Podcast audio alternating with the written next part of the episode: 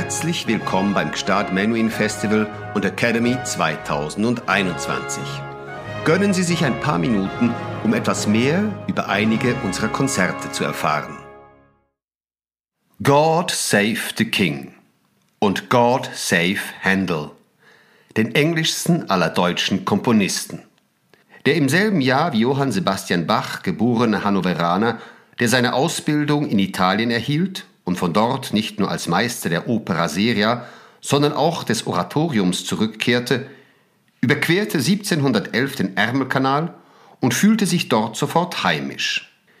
Neben den brillanten und wohltönenden Coronation Anthems bzw. Krönungshymnen vier Chorwerke, deren berühmtestes, Zadok the Priest, die meisten Fußballfans wohl auswendig kennen durften, bringen Hervé Niquet und sein Ensemble Le Concert Spirituel ein weiteres grandioses Werk Händels zu Gehör.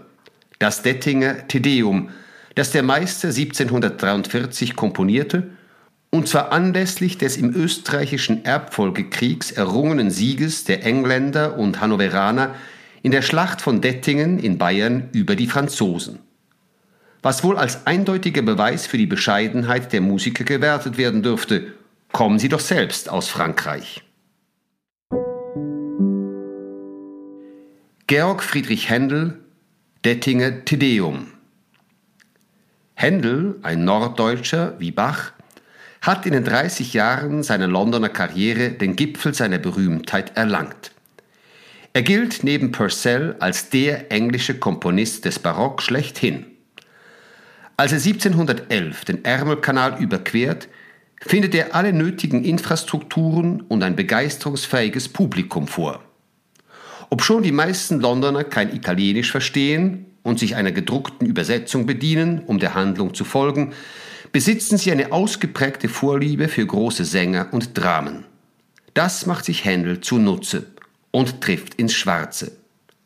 Rinaldo, seine erste italienische Oper, die er in nur zwei Wochen komponiert, wird im Queen Theatre noch im Jahr seiner Ankunft in London zu einem Triumph. Händel, der sich auf dem Höhepunkt seines Ruhms befindet und dem vom König der Titel Composer of Music to the Chapel Royal verliehen wurde, ist der Komponist der Wahl, wenn es darum geht, die Größe der Nation in Musik zu kleiden, vorzugsweise mit schmetternder Blechbläserbesetzung. So wird er im Frühsommer 1743 damit beauftragt, einen der brillantesten militärischen Triumphe Großbritanniens und den letzten, bei dem der Monarch selbst das Kommando geführt hat, unsterblich zu machen. Den Sieg in der Schlacht bei Dettingen, einem kleinen Dorf in Bayern, errungen während des österreichischen Erbfolgekrieges am 27. Juni 1743 an der Seite der Hannoveraner, Händels Landsleuten und der Österreicher, die, wie so oft, erst spät kamen, über die französischen Truppen unter Marschall de Noailles und dem Herzog von Gramont. Mit der musikalischen Ausgestaltung des öffentlichen Dank- und Gedenkgottesdienstes, der am 27. November in der Chapel Royal des St. James Palace gefeiert werden soll, beschließt man nach der Rückkehr von König George II. den Besten zu beauftragen und den glorreichsten. Händel, der die Siegesmeldung nicht abgewartet und sich bereits am 17. Juni an die Arbeit macht, zögert keine Sekunde. Zum fünften und letzten Mal wählt er für sein Chorwerk die Form des Tedeum, eines symbolträchtigen christlichen Lobgesangs, der Ambrosius von Mailand zugeschrieben wird, welcher im vierten Jahrhundert Bischof war und als einer der Kirchenväter der Westkirche verehrt wird. Neben dem heiligen Augustinus, dem heiligen Hieronymus und dem heiligen Gregor dem Großen dem Namensgeber des gregorianischen Gesangs. Ein Tedeum von gebotener Feierlichkeit, das sich aber gewisse Freiheiten bezüglich der strengen liturgischen Dimension erlaubt, um den martialischen Charakter der Zeremonie stärker zu betonen. Dieser bricht sich gleich in den ersten Takten Bahn, wenn der jubelnde Eingangschor We Praise Thee, O God erklingt, getragen von strahlenden Trompetenklängen und atemberaubendem Paukendonner. Das gleiche funkelnde Gepränge findet sich auch in den Coronation Anthems, Krönungshymnen. Auch hier soll ebenso wie im Dettinger Tedeum eine Verbindung zu dem Ereignis hergestellt werden, dem die Komposition gewidmet ist.